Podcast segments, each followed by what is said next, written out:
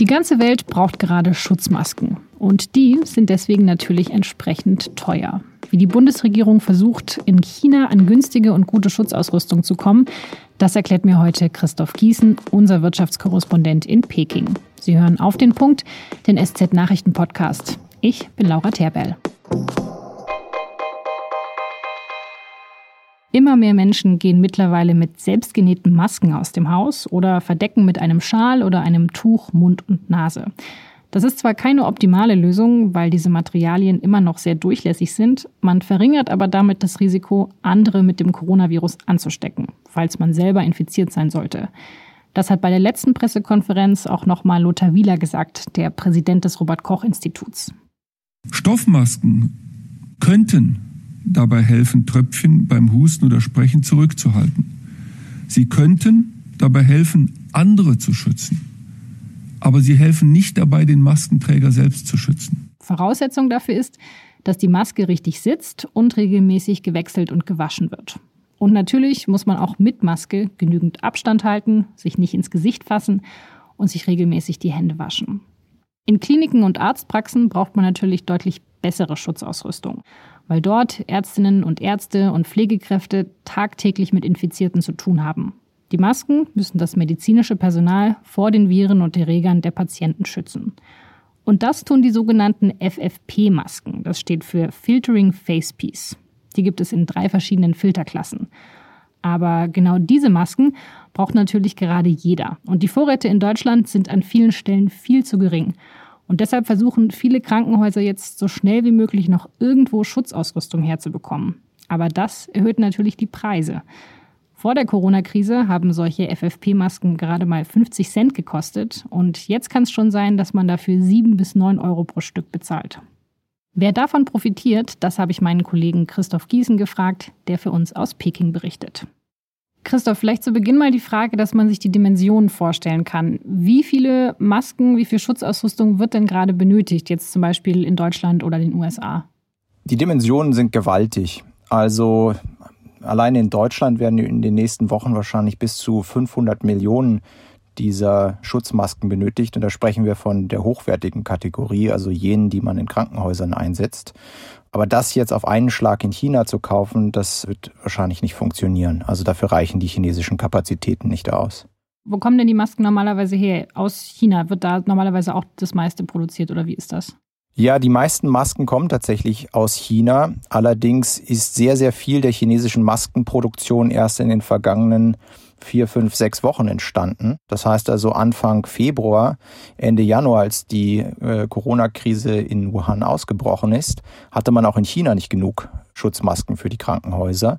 Und was dann begonnen hat in den, im Februar und äh, dann fortgesetzt im März, ist, dass in sehr, sehr vielen, auch kleineren Betrieben plötzlich begonnen wurde, damit Masken herzustellen. Das heißt, man hat das entsprechende Equipment sich besorgt, den Zellstoff und angefangen, das dann herzustellen. Manchmal waren das ehemalige T-Shirt-Fabriken oder auch andere Unternehmen haben das gemacht, unter anderem auch Großkonzerne, also BYD etwa, einer der größten Elektromobilitätsanbieter der Welt. Die ähm, stellen vor allem Batterien für Elektro Elektroautos her.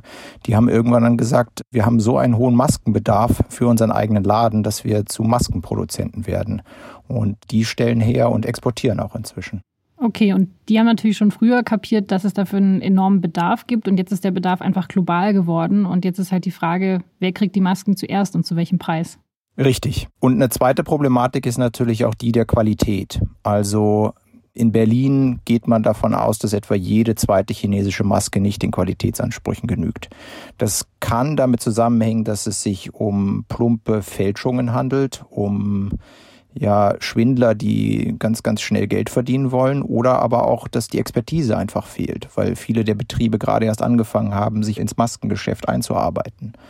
Was man braucht auch dabei ist, man kann nicht wahllos bestellen und sagen, hier hat jemand irgendwas im Angebot, prima, das nehme ich, sondern man muss halt wirklich auch die Qualität prüfen, am besten Leute vor Ort haben, die sich mit Masken auskennen und die die Maskenbeschaffenheit auch untersuchen können. Also wo man besonders stutzig werden kann, ist, wenn einem Hersteller zu viele Masken in zu kurzer Zeit versprechen. Die Bundesregierung wird jetzt ja keinen Online-Shop gehen und dann auf Warenkorb klicken und so ein paar hunderttausend Masken bestellen. Wie geht die Bundesregierung das denn an, diese Masken im großen Stil einzukaufen? Ja, am Anfang ist es tatsächlich so gewesen, dass jedes Krankenhaus, jede Klinik, auch jedes Bundesland irgendwie auf den unterschiedlichsten Wegen versucht hat, an Masken zu kommen. Erstmal die eingefahrenen Kanäle, die dann aber relativ schnell ausgetrocknet sind und dann auch wirklich alles, was als Angebot dargereicht wurde. Also der klassischste Weg, den es hier in China momentan gibt, ist eine Direktverbindung zwischen der chinesischen Regierung und zum Beispiel den Botschaften in Peking vor Ort hier.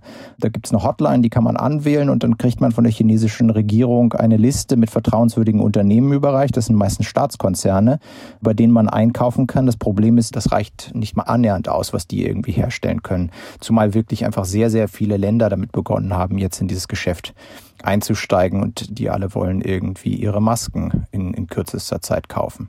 Also da ist sehr viel gerade im Fluss. Wie macht die Bundesregierung das eigentlich hier? Also die haben sich jetzt in, der, in den letzten Tagen dazu entschieden, das nicht unbedingt alles mehr selbst zu machen, sondern das auch an Unternehmen auszulagern. Aber wenn China jetzt selber noch gar nicht so viel Erfahrung hat, diese Masken herzustellen und die teilweise auch von der Qualität her gar nicht passen, also wieso versucht man dann nicht diese Firmen dafür zu gewinnen, dass sie eben diese Masken selber hier in Deutschland produzieren? Also wieso ist trotzdem der Weg über China? Das tut man auch und das wird auch in den nächsten Wochen passieren und es wird auch genau anlaufen. Das heißt, dass man gar nicht mehr so stark in China zukaufen muss, sondern es tatsächlich alles in Deutschland herstellen wird können. Aber dazu muss man erstmal die Maschinen haben. Man muss die Leute einweisen, wie man das macht. Das dauert ein paar Wochen, bis man da hinkommt und dann auch diese Zahlen, die man sich vorstellt, auch erreicht dann ist China zumindest erstmal, was das Europa und vielleicht auch das USA-Geschäft angeht, raus, aber für die chinesische ja, neu entstandene Maskenindustrie gibt es natürlich darüber hinaus weiter sehr, sehr viel Bedarf. Indien, Indonesien, der afrikanische Kontinent, also da werden auch sehr, sehr viele Masken benötigt. Wie macht die Bundesregierung das eigentlich hier? Also die haben sich jetzt in den letzten Tagen dazu entschieden, das nicht unbedingt alles mehr selbst zu machen, sondern das auch an Unternehmen auszulagern. Jetzt sind wir eben gerade in dieser Übergangsphase, aber in der befindet sich quasi die ganze Welt. Deswegen wurde das ganze Geschäft ja auch schon mit dem Wilden Westen verglichen. Und es gab auch Gerüchte, dass die USA teilweise Masken beschlagnahmt haben oder dass Masken gar nicht angekommen sind. Stimmt, stimmt das denn? Ist das wirklich passiert? Naja, also es gab zum Beispiel eine Lieferung, die für die Berliner Polizei bestimmt gewesen ist. 200.000 Masken, die in Bangkok abhanden gekommen sein sollen. Der Berliner Innensenator spricht von Piraterie. Das, die amerikanische Seite dementiert das. Wirklich final überprüfen können wir es bisher noch nicht, was genau da passiert ist und ob die Masken wirklich von China über Bangkok in die USA umgeleitet worden sind. Aber was zweifelsohne zutrifft, ist, dass die Preise gerade exorbitant steigen, dass es ein Wettbieten um die chinesischen Masken gibt und dass sehr, sehr viele Glücksritter da jetzt versuchen, als Zwischenhändler Geld mitzuverdienen. Also es profitieren nicht nur die chinesischen Staatskonzerne, sondern eben auch ganz klar diese Zwischenhändler? Ja, um ehrlich zu sein, die chinesischen Staatskonzerne profitieren fast am wenigsten davon. Also jene Masken, die vor ja, einem halben Jahr noch 45 Cent gekostet haben, die schnellen plötzlich in Preisen auf 7, 8, 9 Euro das Stück hoch. Also da ist ähm, sehr, sehr viel Bewegung in diesem Markt. Aber natürlich damit verbunden nicht, dass der Produzent das plötzlich verlangt, sondern dass es irgendwie an einen Zwischenhändler in China geht, der Zwischenhändler in China dann wiederum einen Zwischenhändler in Deutschland findet, der das dann wieder feil bietet. Und jeder will da irgendwie sich noch ja, etwas abschneiden. Also man spekuliert eben mit diesen Masken. Es ist eine totale Spekulation. Es ist totaler wilder Westen, ja. Vielen Dank, Christoph. Gerne.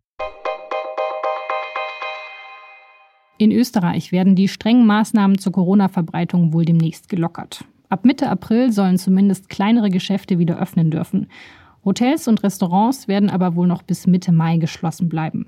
Die aktuellen Ausgangsbeschränkungen sollen aber bis Ende April verlängert werden. Außerdem soll man bald nicht nur in Supermärkten, sondern auch in öffentlichen Verkehrsmitteln Masken tragen müssen. Der britische Premierminister Boris Johnson ist wegen einer Covid-19-Erkrankung ins Krankenhaus gebracht worden. Bei dem Schritt handele es sich aber um eine Vorsichtsmaßnahme, erklärte sein Büro. Er will die Regierungsgeschäfte weiterführen. Johnson hatte Ende März mitgeteilt, dass er positiv auf das Virus getestet ist. Er hatte sich daraufhin in häusliche Quarantäne begeben.